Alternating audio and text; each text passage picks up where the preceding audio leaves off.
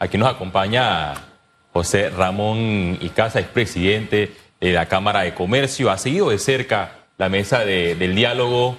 Algunos la han calificado de yo con yo, porque bueno, hay, sectores ausentes en esta mesa de diálogo y los que la mayoría, de los integrantes de esa mesa se oponen a que el sector empresarial forme parte de esta mesa y que dicho sea de paso, lo hará en una segunda fase. Se ha tocado el tema de, de los precios. Actualmente están debatiendo corrupción y hay un sinnúmero de propuestas.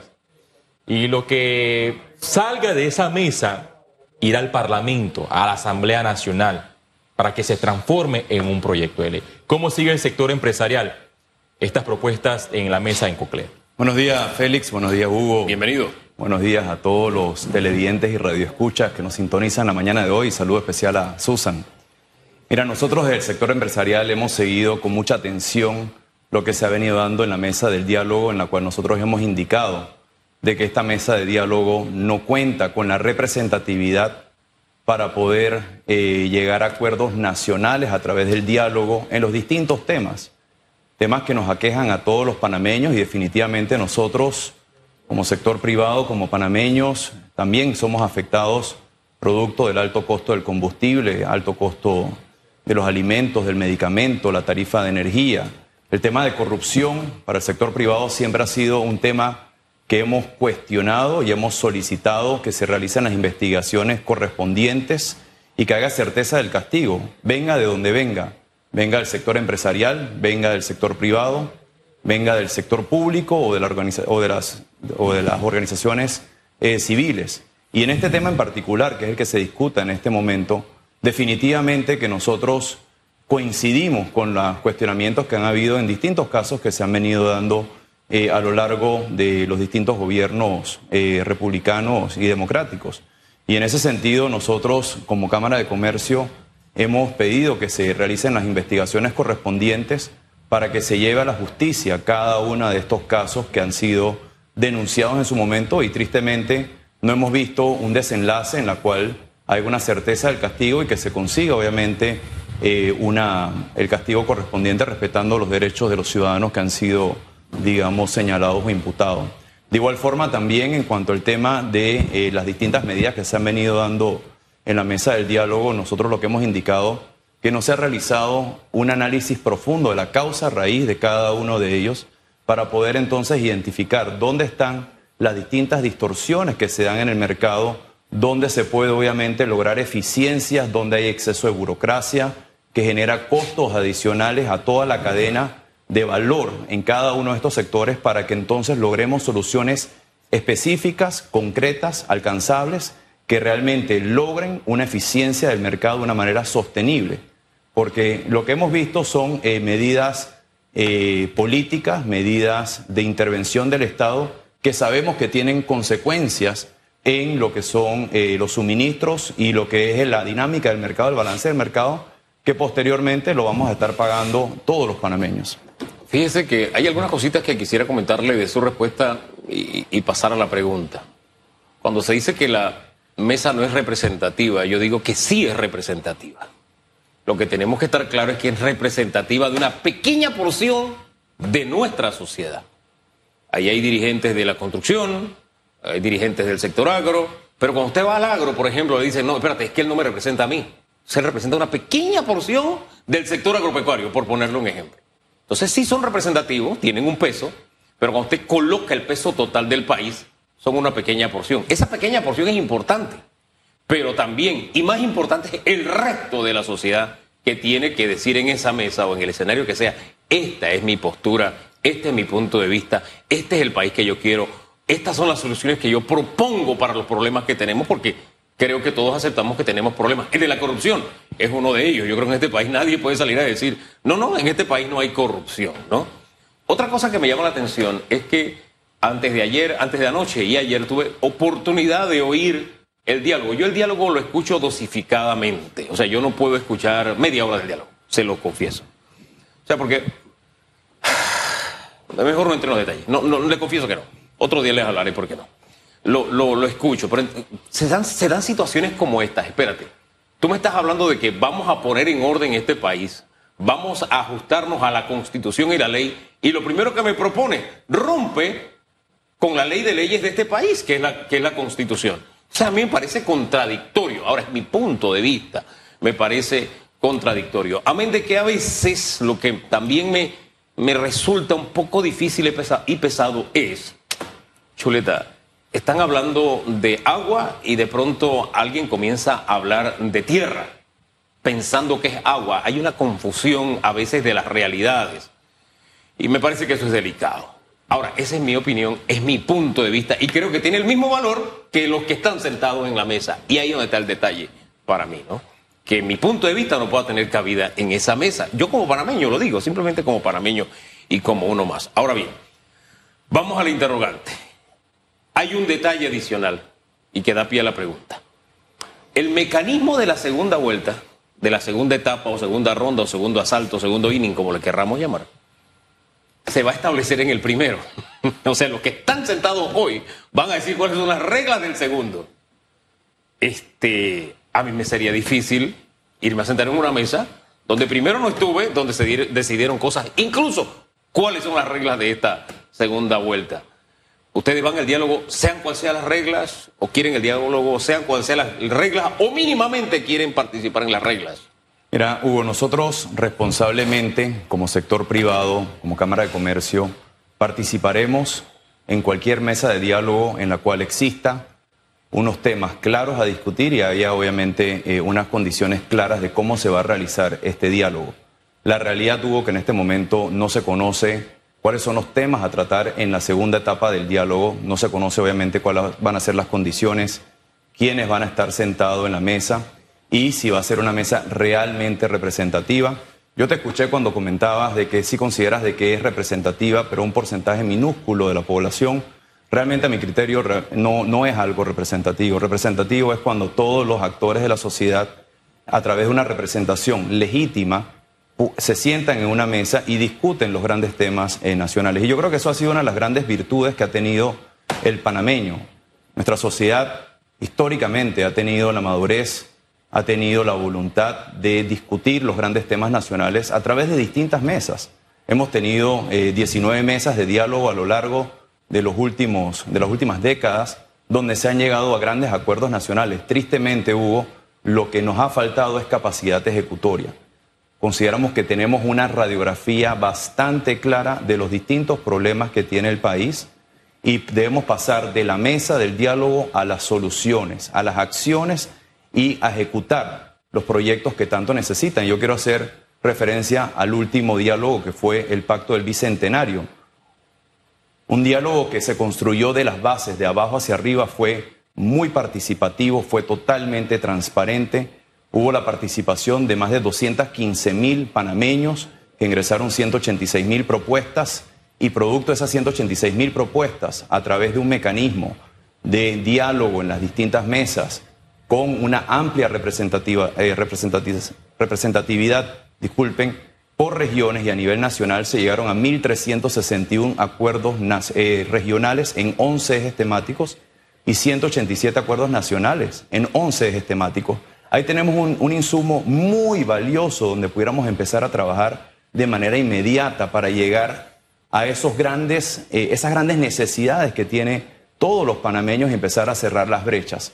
Es por ello, Hugo, que nosotros consideramos de que para esta segunda etapa del diálogo debemos garantizar esa representatividad, que exista obviamente condiciones claras, cuáles son los actores que van a estar y cuáles son los temas a tratar, porque muchos de los temas ya tenemos obviamente un diagnóstico ya tenemos una solución y en vez de estar en esta eh, situación que genera tanto, digamos, desconfianza, que genera tanto eh, frustración, indignación eh, y hasta cierto punto malestar entre todos los panameños, ¿por qué no pasamos ya del diálogo a la ejecución y empezamos a ejecutar? Y yo creo que eso es algo que el gobierno nacional también tiene que reflexionar y entender de cómo podemos nosotros de manera inmediata, a través de los mecanismos que tenemos como panameños, principalmente el presupuesto del Estado, poner los fondos públicos en inversión donde más se necesita para poder reactivar el empleo, que es lo más importante que necesita el panameño para poder hacer frente a todas las necesidades básicas que ahorita mismo tristemente no puede, por un lado por la falta de empleo y por otro lado por el alto costo eh, de la vida. Las medidas o las iniciativas que han surgido de la mesa hasta el momento también han sido el subsidio al precio del combustible, el control del precio. Uno tres meses, otro seis meses, pero ambos prorrogables. Es decir, que se puede extender. ¿El Estado panameño podrá resistir una prórroga? Mira, con respecto al tema del combustible, hemos visto que los mercados han ido a la baja y el costo de combustible aproximadamente se acerca a 3.91 el galón. Recordemos que el control o el congelamiento de precio está en 3.25. Así que el diferencial entre 3.91 y 3.25 ya empieza eh, a cerrarse esa brecha y por ende el costo que va a tener para, para todos los panameños, nosotros pagamos todos los panameños, empieza a ser menor. Sin embargo, es un alto costo. Recordemos que cuando se pasó esta, este decreto de congelamiento de 3.25, se estimaba que el costo al mes, al precio de combustible en ese momento iba a ser de 93 millones de dólares. ¿Y qué significa? 93 millones de dólares al mes. ¿Y qué significa eso? Que son 93 millones de dólares menos que tenemos nosotros para poder invertir. Y al tener menos capacidad de inversión, entonces no vamos a poder atender las grandes necesidades que tenemos en cuanto a tema de infraestructura básica, en tema de salud, en tema de educación, en tema de seguridad ciudadana, por mencionar algunos, que es donde debemos nosotros ir apuntando esos recursos para poder, para poder dinamizar la economía, poder reactivar el empleo, que en este momento es lo que más se necesita. En cuanto al tema del control de precio de la canasta básica, hemos visto eh, cómo eh, este control de precio, cuando se estableció o se restableció, porque existía hace muchos años atrás, el primero de julio del 2014, con la llegada del gobierno de Juan Carlos Varela, todavía al sol de hoy tenemos control de precio ocho años después y en este momento se aumentó la cantidad de productos. Así que yo creo que esto va a ser una medida que van a seguir postergando probablemente eh, hasta culminar el gobierno o este gobierno del presidente Cortizo. No veo que haya, digamos, una, una eliminación de eso, tristemente, y habrá que ver entonces cuál es el impacto que va a tener principalmente en el abastecimiento de los mercados. Una de las grandes estrategias que el gobierno, digamos, propuso en la mesa, la cual genera mucha duda o cuestionamiento es eh, utilizar, y está en referencia a la pregunta del día, de eh, si va a ser una solución la venta de productos a los panameños en los mercados eh, de Lima. Y la realidad es que va a depender mucho de si esos mercados van a estar abastecidos o no van a estar abastecidos. Yo estuve la semana pasada en Tierras Altas, en Boquete y en David, hablando con productores, y la gran duda que ellos tenían era si el gobierno le iba a pagar a tiempo porque si el gobierno no le pagaba a tiempo, ellos no iban a tener ningún interés de vender en estos mercados porque no tienen la capacidad financiera para financiar el Estado a través de eh, ventas a crédito. Y le salía obviamente mucho más eh, favorable para poder rotar eh, su dinero y poder garantizar la cosecha, la, la siembra y la cosecha posterior, vendiendo obviamente en los mercados. Así que eso va a depender mucho de cuál es el compromiso del Estado, del Gobierno Nacional de poder pagar a los productores. Sí, también hay quejas por parte de los consumidores que acuden a estas agrotiendas. Ahí falta más capacidad por parte del mismo gobierno para poder extender. Hugo bien lo decía al, principio, el gobierno llega, es la misma tienda, solo que le cambian el nombre y eso se repite quinquenio tras quinquenio y estoy seguro que el próximo presidente también implementará estas tiendas, pero con distinto nombre. Mira, y aquí el producto que más están buscando los panameños es el arroz y el arroz entró en el control de precios. Sí, bueno, el arroz ya estaba, ya estaba en el, control, de control de precio y a un precio de 40 centavos la libra el, arroz de primera. Mira, yo creo que la discusión tiene que enfocarse en cómo nosotros aumentamos primeramente la confianza en el productor panameño para que aumente la inversión en el campo y podamos aumentar la cantidad de, de hectáreas de siembra y por ende la cosecha. Eso ayudaría muchísimo a bajar los precios, primeramente. Segundo, cómo podemos ayudar al productor en capacidad técnica, en entrenamiento técnico, en infraestructura, pero también en tecnología. De esa manera podemos aumentar productividad. Y tercero, tenemos que también trabajar en la cadena de, eh, valor y la cadena, eh, de, la cadena fría de alimentos para que los productos puedan llegar y se puedan mantener y llegar a un precio razonable. Es costosísimo mover un contenedor desde el occidente panameño o el oriente panameño hacia la ciudad donde está el principal consumo, aproximadamente el 60% está eh, alrededor de la capital eh, y el eje transísmico, pero adicional a eso, eh, todo lo que es la capacidad exportable. Si nosotros no logramos obviamente bajar lo que son las cadenas de suministro para poder alimentar los mercados, va a ser muy difícil que nosotros podamos competir a nivel agropecuario. Así que eso es importante, que nosotros enfoquemos nuestros, nuestros esfuerzos, nuestra inversión hacia allá para el apoyo al productor y que el productor obviamente tenga una, una mejor competitividad. Lo, que pasa es que haciendo una, no sé, una analogía, de pronto llueve y hay una gotera, ¿no? Y usted eh, la solución que encuentra, porque está lloviendo, es poner un recipiente para que atrape la gotera que está cayendo. Eso sería el control de precios, una medida temporal. Pero sabes una cosa, lo que hay que hacer es arreglar el techo para que no haya gotera. ¿Por qué? Porque al final, eh, volvemos al tema de la mesa de diálogo, entramos en las discusiones del subsidio. El gobierno dice, estoy subsidiando al consumidor. Allá dicen, no, estoy, están subsidiando a la empresa. Hay subsidio y lo que no debería existir es el subsidio. Entonces, corrijamos y arreglamos este sistema. Ya llevamos prácticamente siete años, ocho años de control de precio en el arroz y no hemos mejorado el tema arroz en cuanto a la productividad. Aumentar nuestra producción de manera tal que el precio por sí solo se equilibre, que es a donde tenemos que apuntar. en esta nueva etapa de, control de precios y mucho más amplia, ¿hay algún correctivo que usted, usted vea en mercado de manera tal que podamos decir en seis meses, porque estas medidas temporales están contempladas en ley por seis meses, para que en seis meses podamos decir, o un año o dos años, ¿sabe que ya no necesitamos control de precios?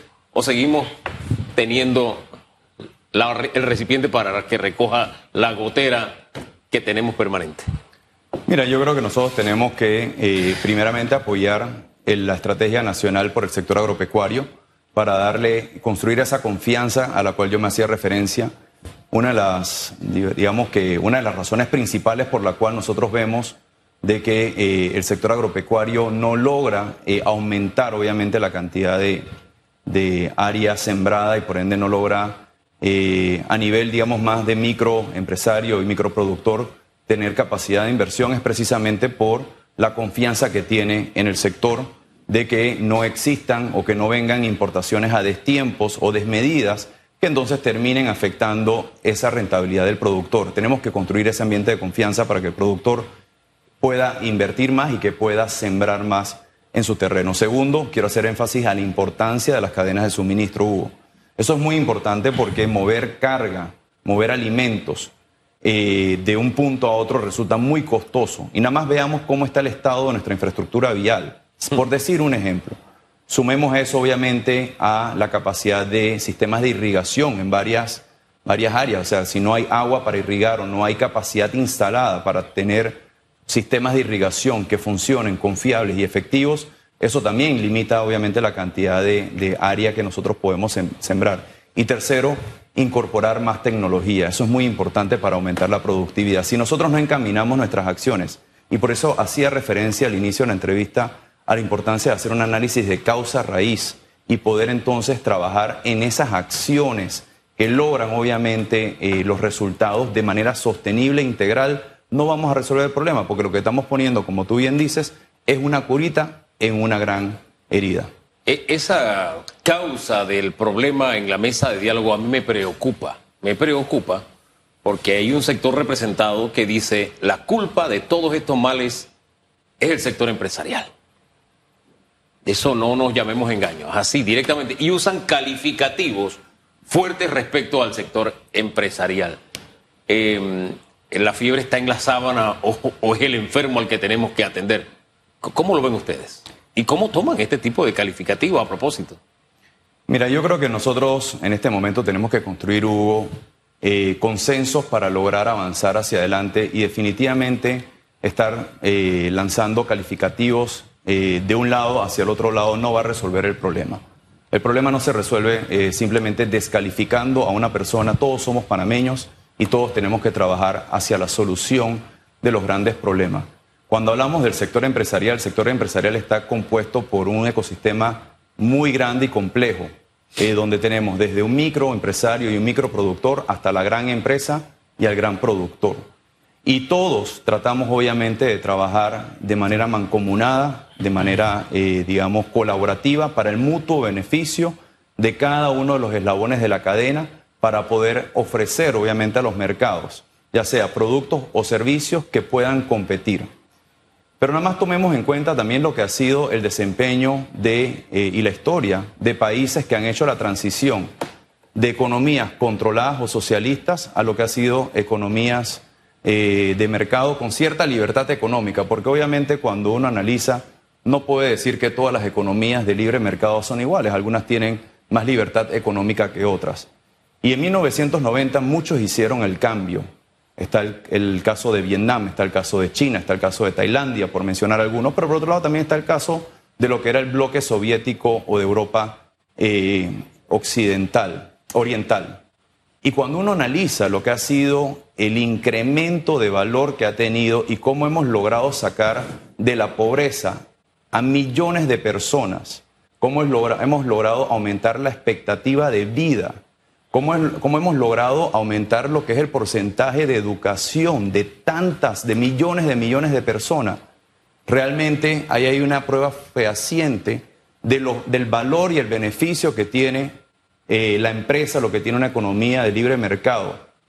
Que si hay algunos empresarios que tienen una, una reputación eh, cuestionada o que no hacen las cosas correctamente, o hay empresarios corruptos, por supuesto que los hay. Y los hay en todos los actores de la economía, pero no por eso podemos manchar toda la reputación de todo un sector privado, un, ecosistema empresarial, en donde cada uno de nosotros lo que estamos buscando es lograr el mejor beneficio para todos los panameños y a cada uno de los eslabones de lo que es la cadena de valor del sector empresarial. Ya que usted menciona, por ejemplo, el, sector empresarial y también habló del arroz, me gustaría que en este minuto que nos queda de entrevista nos dé su opinión por un tema que ha generado debate. El del arroz.